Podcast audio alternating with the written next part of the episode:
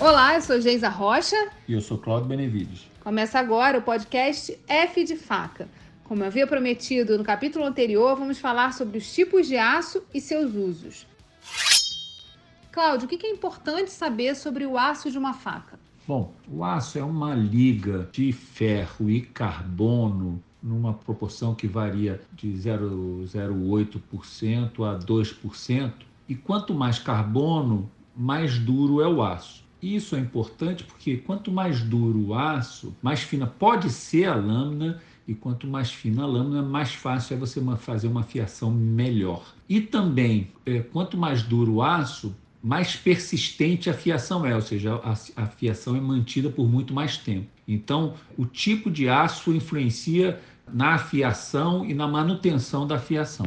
A contrapartida é que quanto mais carbono tem, também mais oxidável é essa, essa faca. Então, para tratar disso, a gente coloca o cromo na liga e o cromo transforma no que a gente chama de aço inoxidável, que na verdade não é exatamente oxidável, o melhor termo é o inglês, é o stainless steel, ou seja, é, o aço sem mancha, significa que ele não se mancha pela ação de oxidação do ar, então, é o, o cromo faz essa capacidade, é, essa diminuição da oxidação, mas ele também, quanto mais cromo, menos dura, é, menos duro vai ser o aço. Então você fica numa dividida, numa bola dividida, ganha de um lado, perde do outro nos dois casos.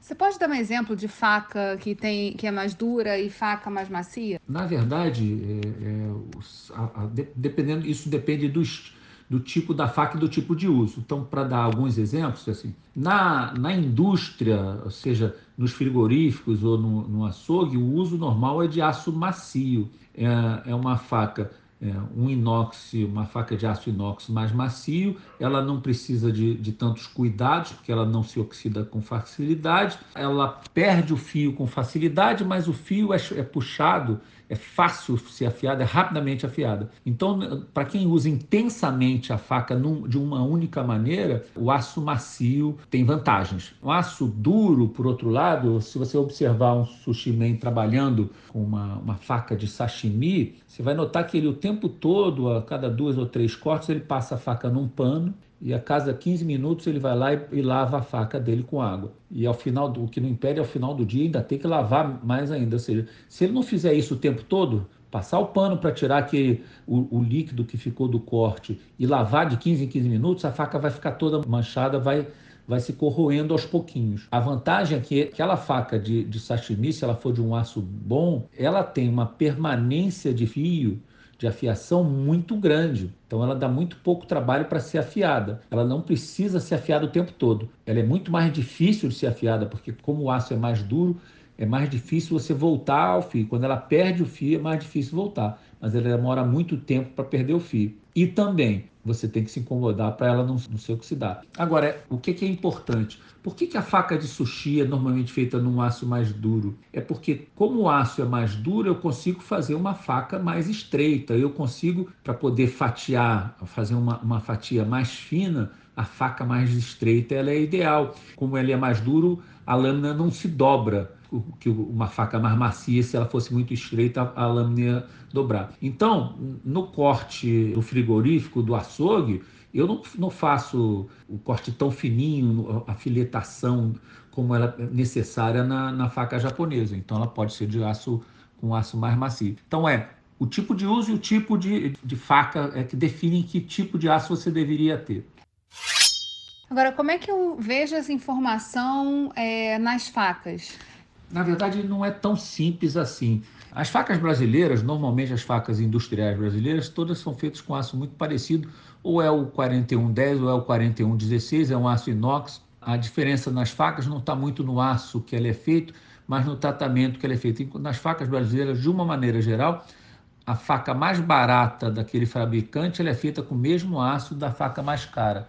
O que diferencia é o tratamento, o polimento, o material que vai no cabo. Já no, no resto do mundo, na, na, na Alemanha, por exemplo, grande, os grandes fabricantes, você tem diversos tipos de aço com diversas durezas. Então, é importante a informação É, normalmente na caixa do, do, produto tem informação de qual aço é usado, às vezes tem informação da dureza. Se não tiver, vai no site do fabricante, vai achar. E a mesma coisa no Japão. São para cada faca, tem, ela é fabricada com aço diferente, tem uma dureza diferente. Essa informação normalmente está na, na, caixa do produto que você comprou, ou, na pior das hipóteses, você vai, procurar, vai achar no, no, fabricante. Como é que se mede a dureza da faca? A dureza é um, é um teste que, é, metal, de metalurgia, o, dos índices de dureza é o, é o Rockwell. Então, as facas, normalmente o metal, o, o, aço das facas, vai variar entre 54 HRC e 66 HRC. As facas de aço inoxidável comum vão de 54 a 58 as de aço carbono daí para cima.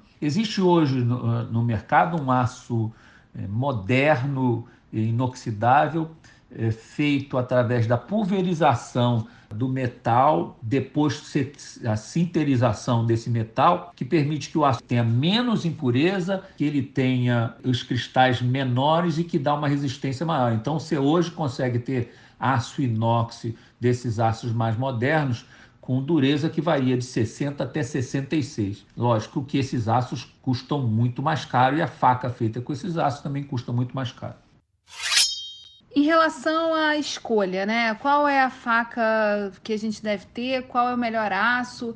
É, na sua opinião, como fazer essa escolha no dia a dia? Bom, como, é, como eu disse, depende muito do tipo de uso que você vai dar. Se você vai ter um conjunto padrão simples de faca, que é aquela faca do chefe, é, uma faca de, de legumes e uma faca de pão, dizer, a faca do chefe, a faca do seu uso é, diário, é interessante. E se você não é um açougueiro, é, se você é um, vamos dizer assim, ou um, um, um chefe de cozinha, ou um, um cozinheiro é, caseiro, é interessante você ter uma faca de pouco mais de qualidade e que você não precise perder muito tempo prestando atenção é, nos detalhes de oxidação da faca. Então, o melhor eu recomendo para o uso do culinário é uma faca de aço inoxidável. E dependendo da sua possibilidade, quanto mais duro o aço, em determinado limite, melhor vai ser, vai ser esse uso, considerando, lógico, a sua dificuldade de afiar. Se você tem muita dificuldade de afiar, não é tão simples encontrar bons afiadores de faca no país assim com, com tanta facilidade. Existem poucos bons afiadores para fora assim que afia faca dos outros. Então você tem que ter ou você vai aprender a afiar bem para ter uma faca é, melhor, ou então é, é, melhor que você tenha uma faca intermediária ali é, na faixa de, de 59, 60 é, Rockwell, que ainda é uma faca que você conseguiria afiar com, com facilidade. Bem, tem alguma dica que você queira dar é, para os nossos ouvintes, ainda falando sobre aço de faca? Uma coisa importante é que não é só o aço que define a sua faca. O aço é uma característica, é, o tratamento térmico que é dado, que a têmpera, o revenimento, a maneira como a faca é feita também é importante. O aço é apenas uma das características que a gente precisa observar, mas todas as outras. Então, é, você conhecendo a fabricação da faca, você pode poder escolher uma faca melhor. É, eu falo muito de faca de, de cozinha, é, das facas de produção industrial, não falo das facas artesanais, porque as facas artesanais envolvem um quê de arte, eu estou mais para o técnico. Então, eu digo que o, o, fabricante diz muito a respeito da faca. É, assim, você pode confiar nos melhores fabricantes, as, as facas dos melhores fabricantes vão te entregar aquilo que eles estão prometendo. Agora a gente vai para a segunda parte do nosso programa, que são as dicas culturais. E aí eu te pergunto, Cláudio, quais são os três livros que você indicaria para quem quer saber mais sobre facas e afiação? Primeiro é o, é o Sharp do Josh Donald. É, o segundo é o Knife do Tim Hayward. E o terceiro é An Edge in the Kitchen do Chad Ward. Eu acho que esses três livros, eles vão falar um pouquinho, cada um deles, um pouquinho da história, é, um pouquinho dos tipos diferentes de faca, de feitio, é, tipo do, do cisel, da, do como é que é feito a, a, faca, dos diferentes fabricantes, um pouquinho do aço e até um pouco do uso da faca, para você, você associar o tipo com o uso da faca. Por que, que a faca do chefe ela tem um perfil mais arredondado, as facas japonesas têm um perfil mais reto? Porque o tipo de corte é, é feito. Então a faca tá, tem uma, uma relação é, com o seu, com o seu uso. O desenho da faca tem uma relação com o seu uso. E esses livros trazem bastante informação sobre isso. Bem, a gente vai ficando por aqui. Acesse o nosso site www.fdefaca.com para acompanhar as novidades e segue a gente nas redes sociais: YouTube, Facebook e Instagram. Até mais, pessoal! Bye, bye!